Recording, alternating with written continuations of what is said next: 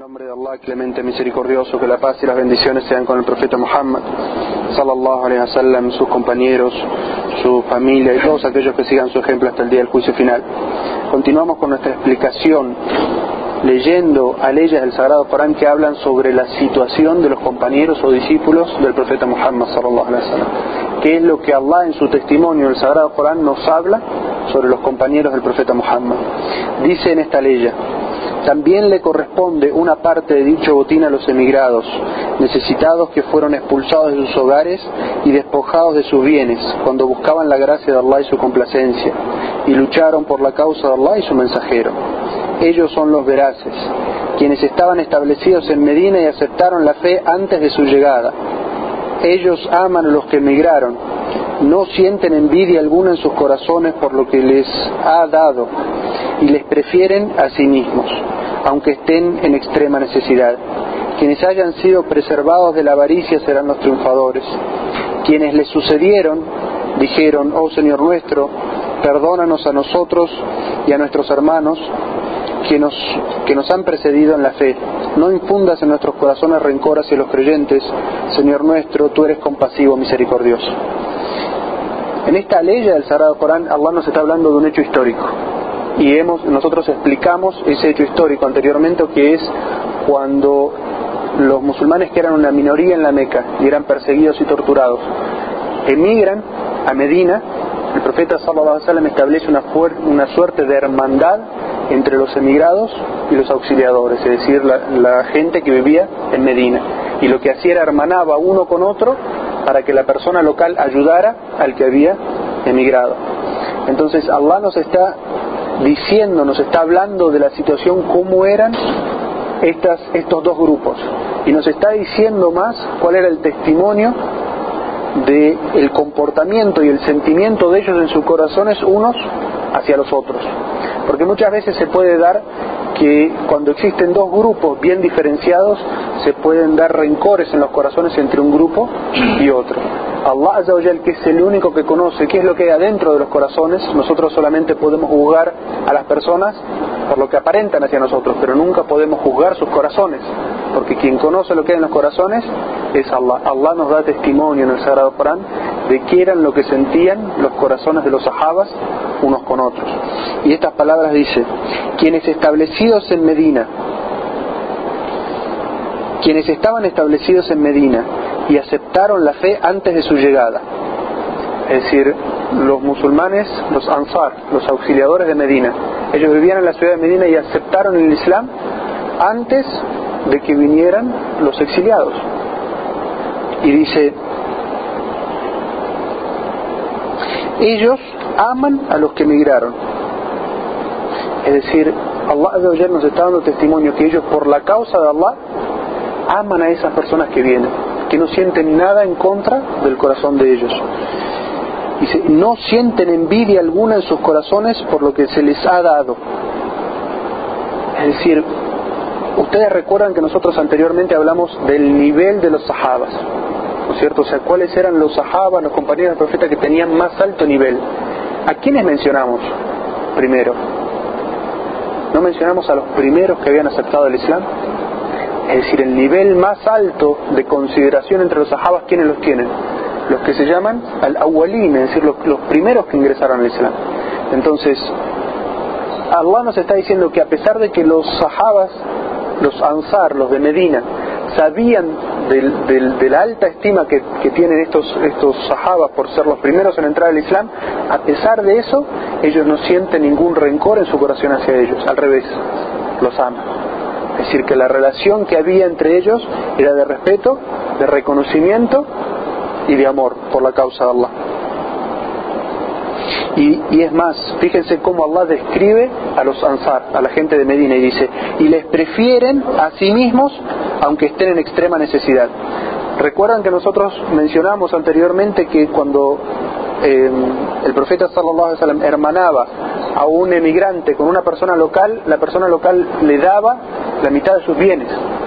A pesar de eso, fíjense cómo Allah describe a los Ansar y dice, los Ansar prefieren a los emigrantes sobre ellos mismos, a pesar de que ellos tienen necesidad. Porque esto no significaba que todos los Ansar eran ricos.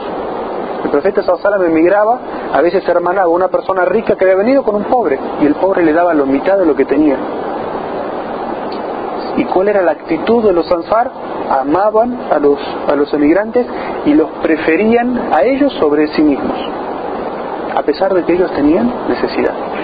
Es decir, eso es una expresión de, de, respeto, de reconocimiento y de amor por la causa Allah muy grande.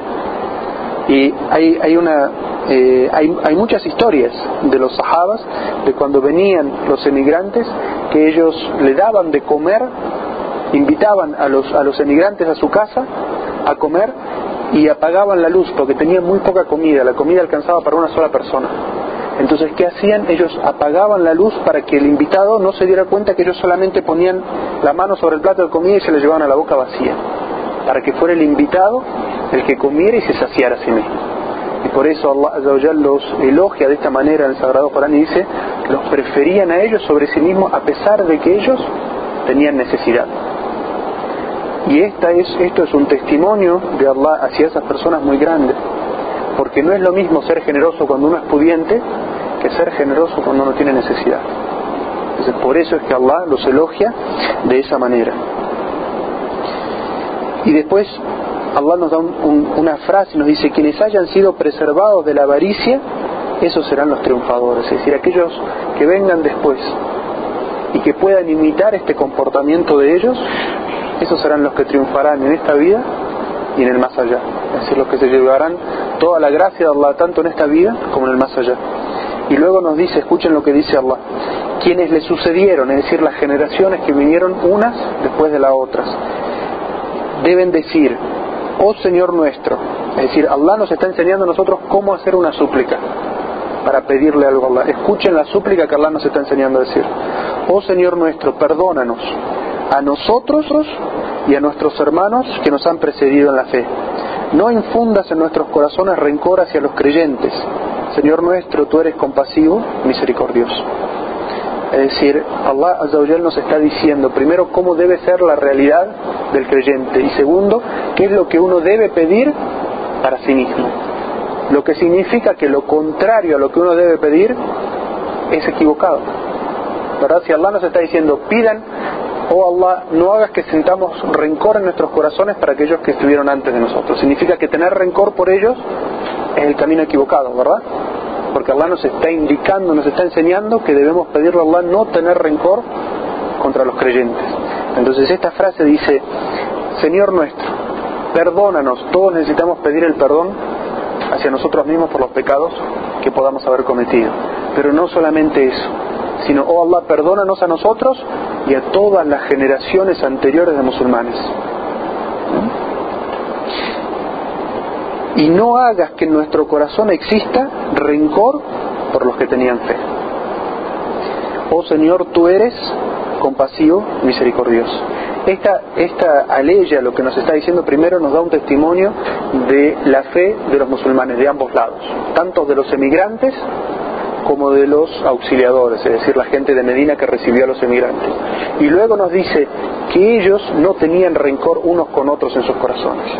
Y segundo, nos está enseñando a nosotros, a las generaciones posteriores, cuál debe ser nuestra actitud hacia los musulmanes de las primeras épocas. Y por eso, recuerdan cuando yo le dije que la creencia de los Sunna al llamada de los sunnis respecto a las generaciones anteriores y sobre todo a los compañeros del profeta es que eh, elogiamos todos sus buenos actos. Y si se equivocaron, porque no eran perfectos, si alguno de ellos se equivocó, ¿qué es lo que pedimos? Lo que Allah nos enseña, el perdón por ellos. Pero no los criticamos, no los criticamos ni los insultamos. Los ansar son los de Medina. ¿Y los sahaba? No, los sahaba es compañeros del profeta, los engloba. Dentro de los sahaba hay dos clases. Están los muhajirin, que son los emigrantes, y los ansar, que son los de Medina. Entonces, esto lo que nos evidencia es que aquellas personas que en vez de tomar esta metodología que es la de elogiar las acciones de los sahabas y si se equivocaron pedir perdón por ellos, es decir, aquellos que los, critican y los insultan, están yendo contra la metodología del Sagrado Corán. Porque el Corán nos enseña a pedir perdón por nosotros y por las generaciones anteriores y a limpiar nuestros corazones de rencor se equivocaron, sí, se, pueden equivocar, son seres humanos, pero en nuestro corazón tenemos que tener amor por ellos, no rencor. La siguiente aleya dice, por cierto que Allah se complació con los creyentes cuando te juraron fidelidad bajo el árbol. Y sabiendo la fe que había en sus corazones, hizo descender el sosiego sobre ellos y los recompensó con una victoria cercana. Nosotros relatamos anteriormente la historia de cuando los musulmanes quisieron hacer la ombra, una, una peregrinación menor a la Meca y los incrédulos le cerraron el camino y les impidieron hacer la ombra. Entonces el profeta sallallahu envió a Uthman ibn Affan como mediador, como negociador. Y esas personas, los kufares de Quraysh, lo que hicieron fue apresarlo, a pesar de que iba contra los protocolos de la negociación de la época. Entonces, ¿qué pasó? El profeta sallallahu alaihi wasallam llamó a todos los musulmanes a sentarse, a, jurarle fidelidad. Y el profeta sallallahu alaihi wasallam estaba sentado debajo de un árbol. Y todos los sahabas le juraron fidelidad al profeta sallallahu alaihi wasallam a luchar hasta la muerte para rescatar a su hermano y para establecer justicia. Fíjense cómo Allah Azawajal nos habla de esta situación y nos dice, Allah se complació, es decir, Allah estaba complacido con todos los creyentes que te juraron fidelidad bajo el árbol. Y nosotros dijimos ayer que de las cualidades de Allah Azawajal es que su actitud, su amor y su complacencia, y al igual que su enojo, no cambian de uno a otro. Entonces, si Allah Azawajal estaba complacido con ellos, no es eh, propio de los musulmanes estar enojados con ellos. Continuamos después del salat.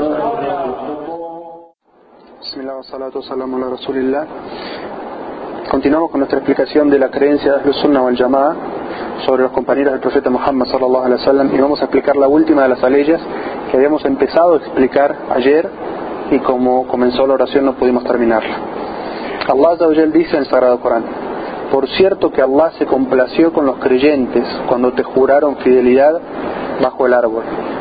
Y sabiendo la fe que había en sus corazones, hizo descender el sosiego sobre ellos y los recompensó con una victoria cercana. En esta, en esta aleya, Allah nos está hablando sobre una situación que pasó cuando los musulmanes fueron a hacer una peregrinación a la Meca, una peregrinación menor, una umbra y la gente de Quraysh que vivía en la Meca les impidió la entrada de los peregrinos musulmanes a la ciudad. Entonces, el profeta sallallahu alaihi wasallam, fiel a la costumbre de la época, mandó un mediador, un negociador, para llegar a un acuerdo entre las dos partes. La gente de Quraysh, los kufares, los incrédulos, en vez de seguir el protocolo de negociación, lo que hicieron fue apresar al, al negociador que habían enviado a los musulmanes. Los musulmanes asumieron que no solamente lo habían apresado, sino que lo habían asesinado también.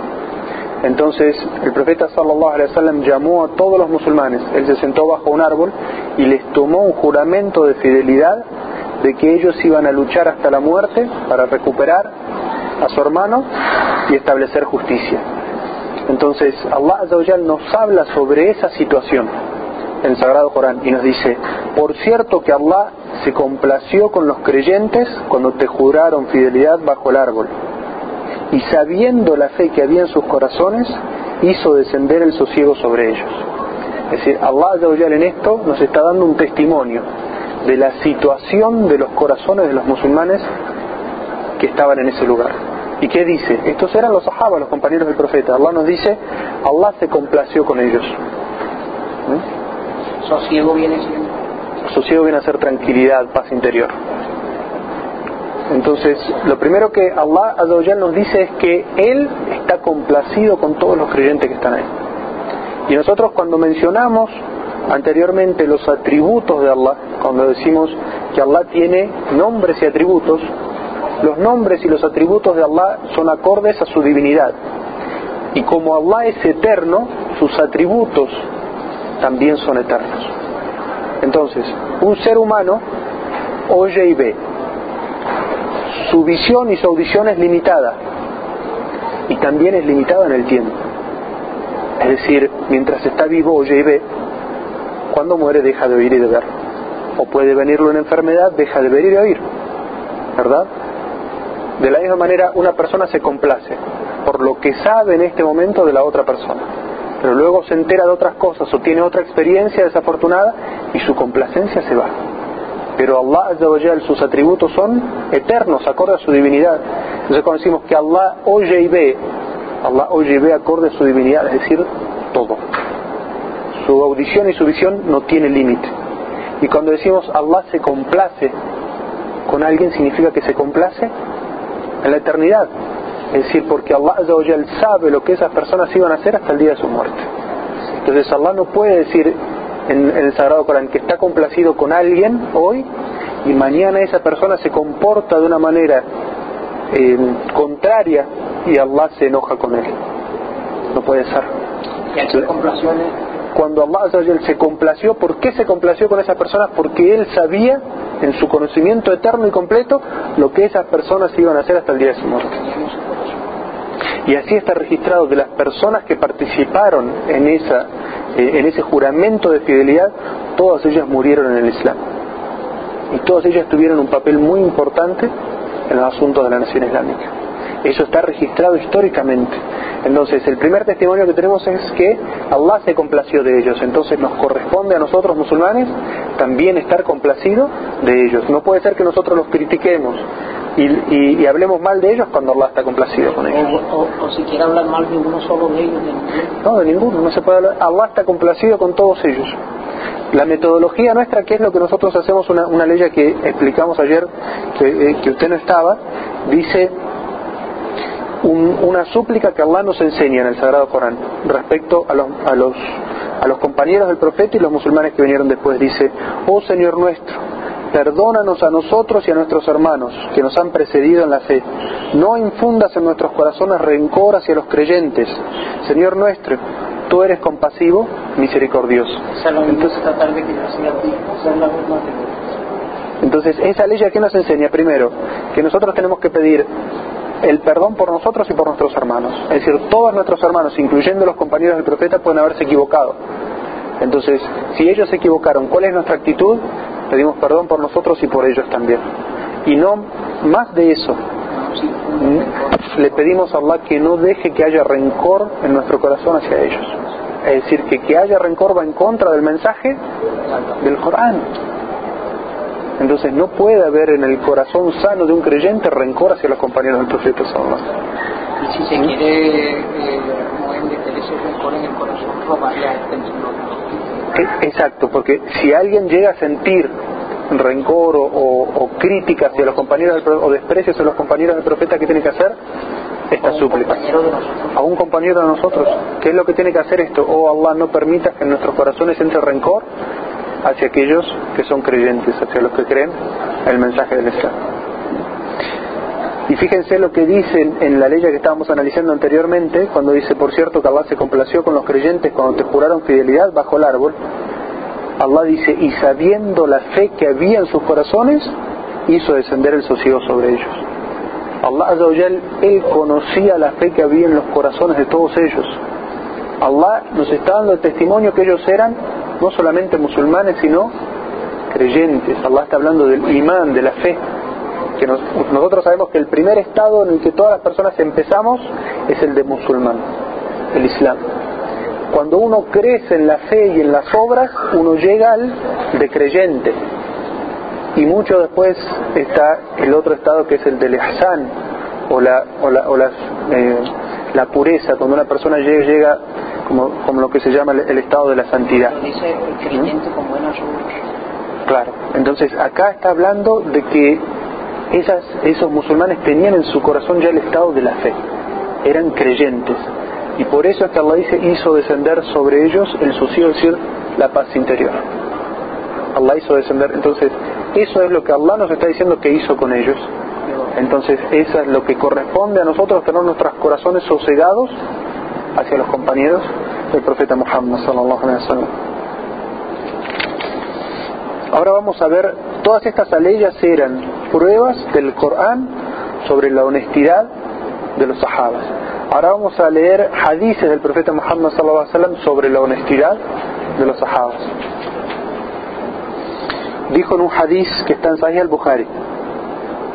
Abu Sa'id al-Hudri anhu dijo, el profeta sallallahu alaihi wasallam nos dijo, no insulten ni critiquen a mis sahabas, pues aunque lleguen a dar en caridad tanto oro como el tamaño de la montaña Uhud, nunca llegarán a igualar un puñado de ellos.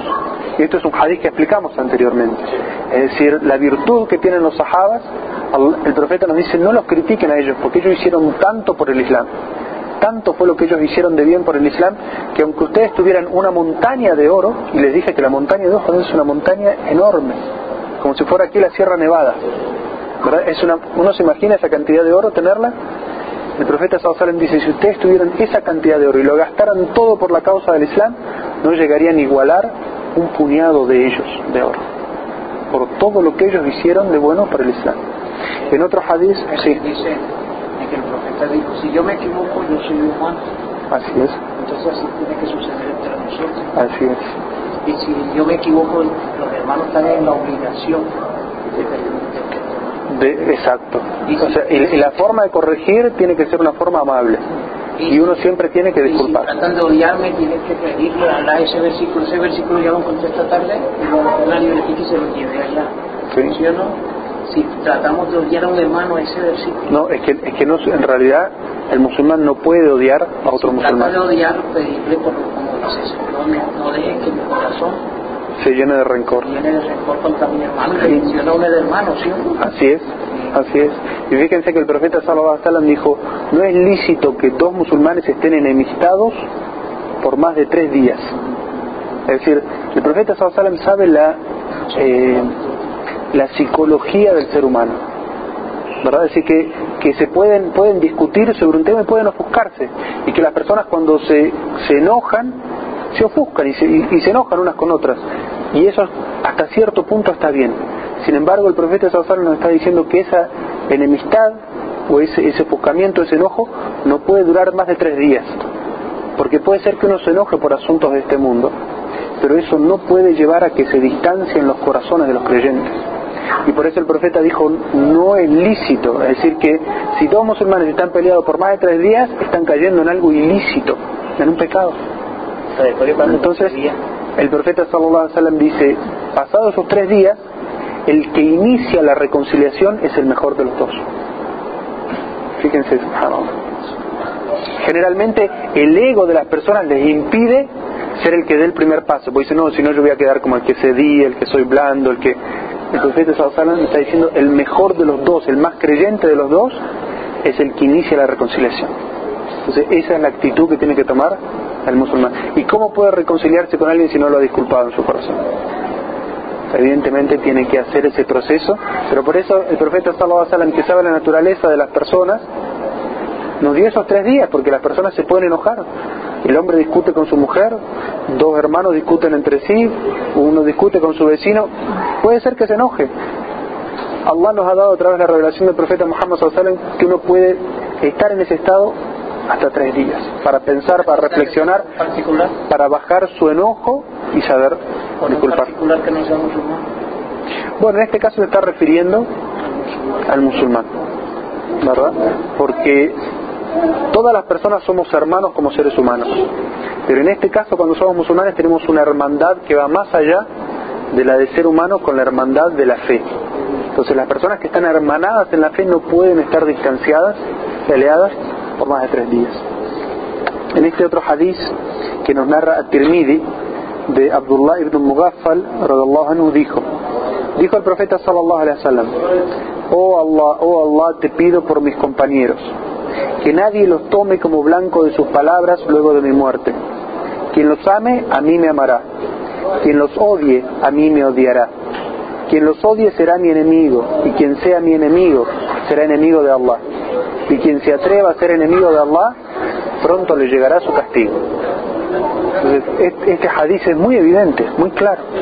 El profeta sallallahu alaihi wasallam, los sahabas eran, eran quien sus compañeros, más que sus compañeros eran sus amigos, su gente cercana, los que lo habían apoyado en su misión desde el principio de la misión profética. Entonces, el profeta sallallahu alaihi wasallam, en estos últimos momentos de su vida, ¿qué hace? Le hace una súplica Allah Y le dice, oh Allah, oh Allah, te pido por mis compañeros. ¿Para qué? Para que la gente no los tome como blanco de sus críticas. No tomaba como sino como. ¿Cómo? No tomaba como amigos, y como hermanos, no como. No, ese es el estatus de ellos. Ellos fueron compañeros del profeta.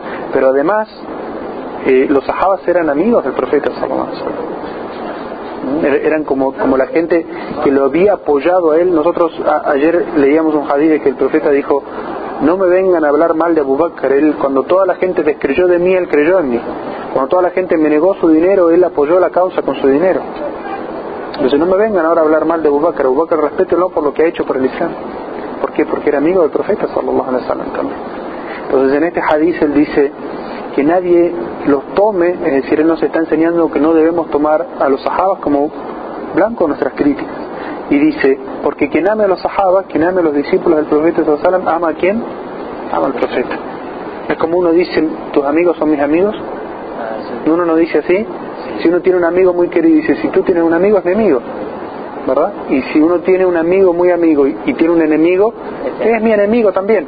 Es lo que el profeta sallallahu nos está diciendo. Quien a mí me ame, amará a mis. Quien ame a mis sahabas, me amará a mí. Quien odia a mis sahabas, me odiará a mí. Quien me odia a mí, dice, estará enemistándose con quién? Con Allah, porque yo soy el mensajero de Allah. Es el profeta sallallahu alaihi wasallam. Y el, el último de los hadices dice el profeta sallallahu alaihi wasallam, la mejor de las generaciones de esta nación, es decir, de los musulmanes, será la mía. Luego la que le siga y luego la que le siga y luego se expandirá la mentira. Se expandirá la mentira. La mentira. El profeta sallallahu dijo, la mejor de las generaciones es la mía, es decir, él y sus compañeros. Esa es la mejor generación de musulmanes, donde el Islam estaba más puro. Por eso es que uno siempre tiene que volver ante la duda a lo que estaba, al entendimiento que los compañeros del profeta sallallahu alaihi wasallam tuvieron del Islam. Una interpretación, pero eso, eso es lo que eso es lo que dice la Chía para cuando, cuando habla sobre la familia profética, que se refería más, que se refiriera a, a su familia cuando, cuando estaba en esa misión. Es, esa es una interpretación, pero las palabras del profeta claras cuáles son. Dice nación. Dice nación. Por eso, por eso, por eso. Jair ummati. Ummati en, en idioma árabe la palabra umma significa comunidad, nación. Eso, por eso, eso, eso es bueno, porque entonces empiezo a, a sacar unas... Además, si, si, uno analizara este hadith con la familia del profeta, el, el significado no, no, es viable, porque fíjese, el profeta dice, la mejor, de mi, la mejor de mi familia es esta generación. Luego de mi familia, la generación que le sigue. Luego de mi familia, la otra generación. Y luego de mi familia serán mentirosos ya eso no son familias. No, no, es como que el, el, el significado no... Digo, pero ya esas cuatro generaciones, ya la tercera no es familia de se, se, sería como... Yo he tomado como... Yo lo he tomado como... En hecho, como que si fuera para la familia de... La mejor es, es Ali y la, la familia Padre, la familia de Al-Hassan, y luego la otra, los otros, hasta llegar al mar. Y cuando llegar al mar, todo lo demás era pero, pero el yerno de uno, la familia de uno... Pero ya, pero ya, sí, sí. usted me está haciendo ver otra... Claro, es que la, la, palabra que el profeta usó primero nación. es nación, no es familia. Y el profeta, como todos sabemos, era la persona más elocuente. Cuando el profeta quería decir algo y que se entienda, lo decía claramente. No, no se andaba con, o sea, que con rodeos. Están utilizando, entre comillas, ese, ese hadith para, para dar a entender otra cosa. Para entender otra cosa. El hadith es amplio. Dice, toda, la mejor generación de musulmanes es la mía. Luego la que le sigue, que son los seguidores, que llaman los tabi'in. Luego, la, la, la, que le sigue, es decir, los tabi tabi'in, la, la tercera generación de musulmanes. Luego de eso, se expandirá la mentira. Y si uno estudia la historia del Islam, es increíble cómo fue así. La primera generación... Cuando dice expandir, se está entendiendo que... No, está, está hablando como que la mentira se va a hacer más común entre la gente. Es decir, en la primera generación la, los musulmanes eran muy unidos entre ellos y la fe estaba pura no había tantos intereses personales, no había tanta eh, tanto protagonismo. Tanto protagonismo. Era, era, eh, ellos habían presenciado del profeta Sallallahu cómo descendía la revelación, cuando no entendían iban y preguntaban y ya está. la segunda generación, la tercera, y después entraron los protagonismos, los, eh, los deseos personales de poder, la- el deseo de riqueza, el, el nacionalismo. No, yo quiero que sea el Islam de, de Irak, no el Islam de Irán, no el Islam de Andalucía, no el Islam de... Claro, y empezaron las divisiones. Lo que más daña es el Y es- y es la época-